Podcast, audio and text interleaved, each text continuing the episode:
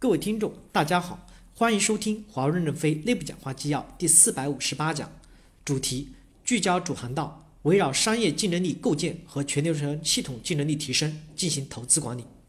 任正非在 IRB 改进方向汇报会议上的讲话，本文刊发于二零一七年七月六日，接上文。第三小点，IRB 要牵引产业链 E to E 全流程的竞争力，对产业链 E to E 各领域能力进行研究。我们公司谁懂铝？苹果的采购纵深，从铝的期货交易来控制产业链成本，还有几千个人做驻场的代表，深入与供应商一同研发改进零部件的质量与成本。苹果从设计概念就开始介入产业链的管理，我觉得人家这种做法是值得借鉴的。再比如，我们公司每年销售那么多铁塔，要消化大量的钢铁，但我们公司没有人研究钢铁，我认为这些里面我们公司也需要介入研究。第四小点。平台要瞄准未来，解决方案要瞄准现实。面向中长期的平台逆向权应该给 ITMT，通过技术和 market 牵引，平台上面的应用由 B 机和 market 牵引。什么都是产品线做，就会烟冲林立，各种重复就是浪费了资源。IRB 就要牵引平台瞄准未来，解决方案要贴近这现实。第二，IRB 要做好全流程的投资管理，牵引各功能领域的平台建设和系统竞争力。的提升，这部分投资要当列审视，并定期审视投资执行情况及流程日落法情况。第一小点，IRB 的投资是从机会到变现的 E to E 的全流程的投资，IPT 的本质是从机会到变现，要实现这点就靠 IRB 的投资。好从好比从北京到广州的高铁，沿线都要有投资、营销、供应、制造都有投资。以前我们的投资重心是产品开发。其他部门的建设和投资都是偷偷摸摸的搞，我们要把这些摆到明面上来，比如智能制造，把我们的生产过程实现智能化。IRB 要给出投资分配给营销、供应、制造各环节的百分比，比例是可调的，每年都审视调整，这样才能促进全流程的进步。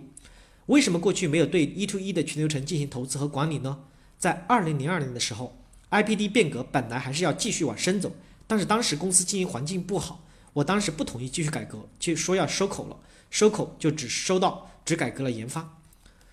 第二小点，各功能领域系统竞争力的能力的提升的预算要单列，不占用功能领域部门预算、成本预算。松山湖生产线搞得非常的好，但这些都是他们从自己部门经费里偷偷摸摸拿出来搞的。所以这次在日本建立工业化实验室，在德国建立威尔海姆实验室，在松山湖建实验室，用三个实验室来解决未来智能化制造的问题。日本人天性秩序性很强，德国人天性严谨慎。我们在中间吸收两个民族的优点，构筑高质量。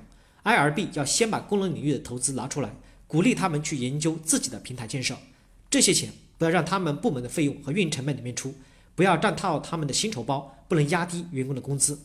到时候我们还要按照幺幺三零日落法进行审查，看看各领域是不是增加一个流程，一个新的流程，减少两个旧的流程。任何变革都要对准这个目标。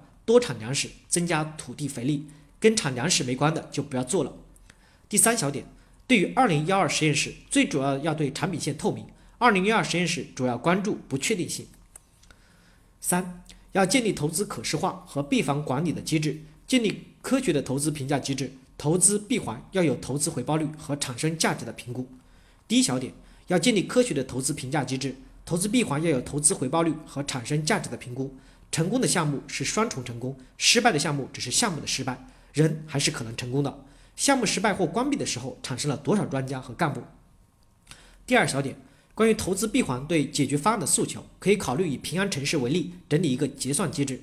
现在要以解决方案为中心来驱动开发，而且也不是什么解决方案都做，只能做几个甜点。我们做的是平台，允许人家来种庄稼，谁家的玉米好，我们就捆绑谁家的。我们开放接口。让人家跳舞，相互的竞争。平安云，我们只是设备供应商，要让各个优秀的业务内容商都集成进来，使地方都想用我们的云，把中国打造成战略基地，再向外走。门槛越低，成功率越高。从海外解员回来的人，只要英文好，就允许他们进平安战略预备队。三年的国内战争成熟后，就可以重返国际。感谢大家的收听，敬请期待下一讲内容。